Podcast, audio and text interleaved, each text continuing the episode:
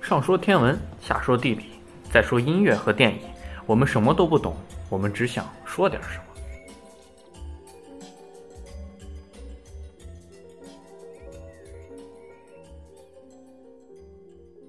那我们现在来聊聊天文。我们这一期天文的主题是地球的归宿。你 看也是，嗯，十四在看了很多科幻小说之后，也是一些开脑洞啊，一些的想法。那让他给我们聊一聊。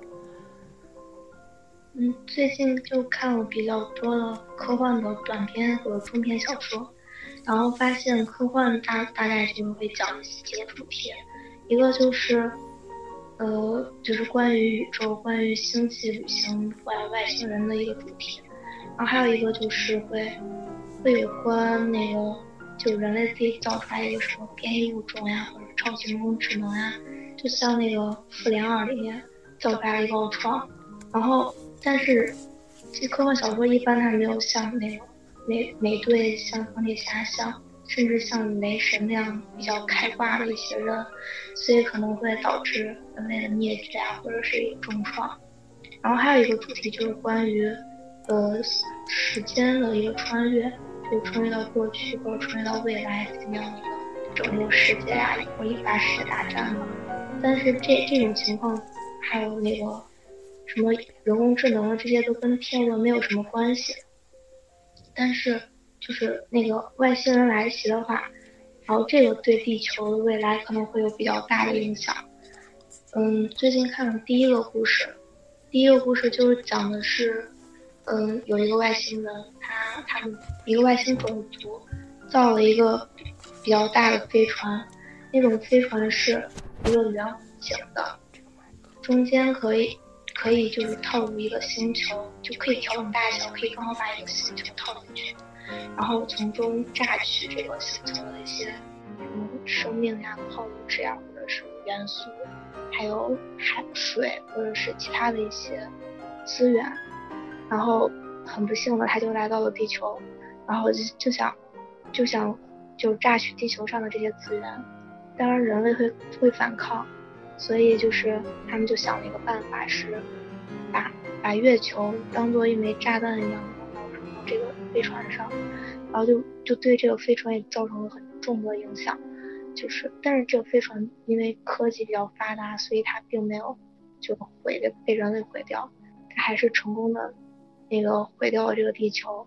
但是也没有毁的特别彻底。当然，这种一般这种地球被毁了，但是。一般科幻小说或者电影中都会写的是，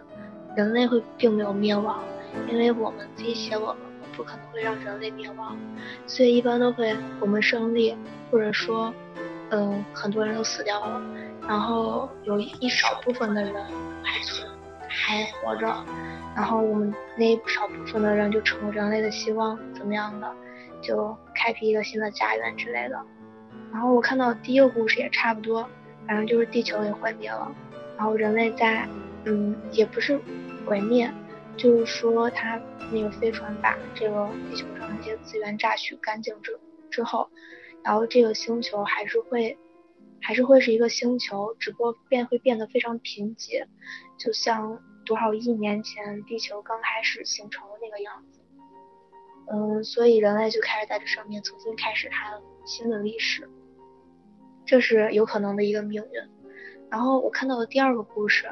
它这个是第二个故事是跟外星人没有什么关系了，就人类自己会对地球造成的一个影响。嗯，这个是就是跟穿越稍稍有点关系，就是说，就认为因为现在人类它十分依赖的依赖那个呃化石化石燃料，对，然后所以就造成了未在未来之后。就是全球变暖，然后海平面上升、冰川融化之类的，然后于是整个地球沿海城市在慢慢的变到整整个陆地都被海水淹没了，这个就是我们有可能会遭受到的一个一个灾难，就相当于一个末日。后来就是人类为了阻止这这个这个发生，然后就要回到过去，就是要摆脱人类对化石燃料的一个依赖，然后他们要重新找。资源所以他们就想到了就是利用太阳能，就是说沙子不是含有很多的硅或者二氧化硅，我也忘了到底是哪一个。然后他们就发明了一种离地的东西，就是往那就往沙漠就那样离，跟锄地一样的，然后就会使沙子变成那个半导体之类的那种东西，就可以很高效率的利用太阳能。但是就是因为这种效率并不是特别高，所以为了给给那个这么多城市来用电，所以就会嗯就会那个沙漠这片地方都不够用，所以他们就用砍伐森林或者是用耕地，所以导致就荒漠化特别严重。虽然是把沙子都变成了那个可以利用太阳能的东西，但还是绿地总体来说减少。所以就导致干旱十分严重，所以地球的命运有可能是被旱，就我们就会干旱的没有水了，所以这这也是会导致灭亡的。然后于是，嗯，就我觉得不一定没有水人就会灭亡吧，因为如果我们有足够的能量的话，其实可以制造很多东西的，比如说我们可以直接拿拿氢原子跟氧原子合成水。就是因为现在，如果能大面积利用太阳能的话，就是人其实就是地球吸收太阳能的效率会更高，人其实是可以得到更多有效的能量。其实我觉得，甚至可能会让人拿到一个更好的未来，说不定。嗯，对，但但是因为可能，哎，那只是小说写的嘛，就可能是因为只是利用太阳能达到了一个比较高的一个水平，所以会就其他的科技还没有发展的那么迅速。所以就导致了那种发展不均衡的那种感觉，然后就导致没有办法了，然后于是他们就开始想第三个办法，就是利用，因为地球是有磁场的，所以什么电磁生电啊、电生磁呀，有磁场就会有电流，就想利用地球里面的电流，但是就是过度的发掘了这个这个资源的话，就会导致那个太阳的辐射呀，或者是一些带电粒子。就会没有经过任何阻拦就会到到地球上，所以地球表面就没有办法让任何生命生存，所以这这也是一个很严重的后果。嗯，其实我觉得这这几种想法脑洞并不是很大，因为跟我们生活中这这联系也挺紧密的感觉。就如果我们没有好好的就是采取一些什么解决办法的话。说不定真的，我们我们的结局就会是那样子。嗯，然后还还有就是，其实感觉我们我们的命运最终应该，如果不是我们人为或者是外星的这些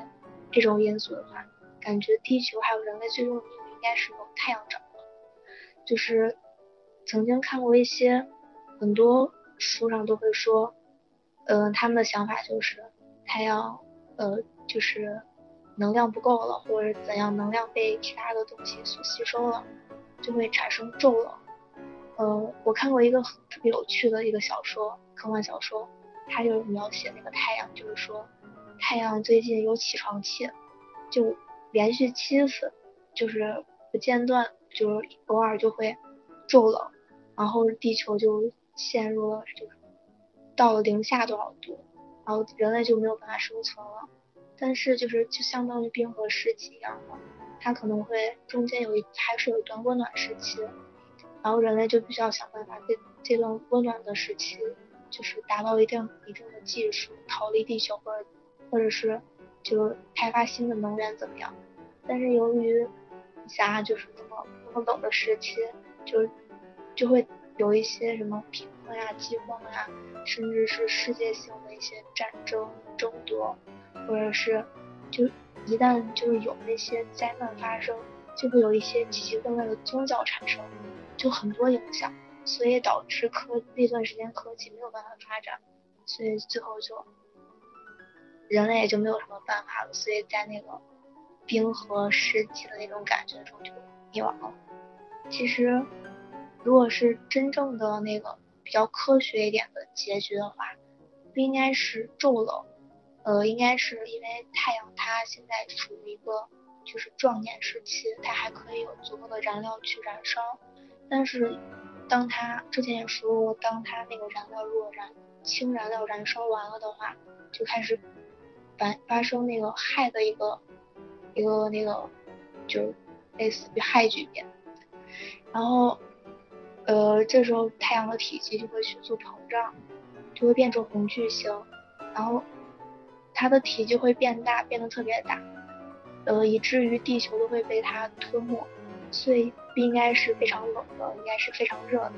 因为太阳太阳把地球整个都吞没了之后，人类就没有办法在地方再生存了。所以，然后吞没之后，就因为太阳的一些能量呀，还有它的引力，就会把地球撕扯成碎片。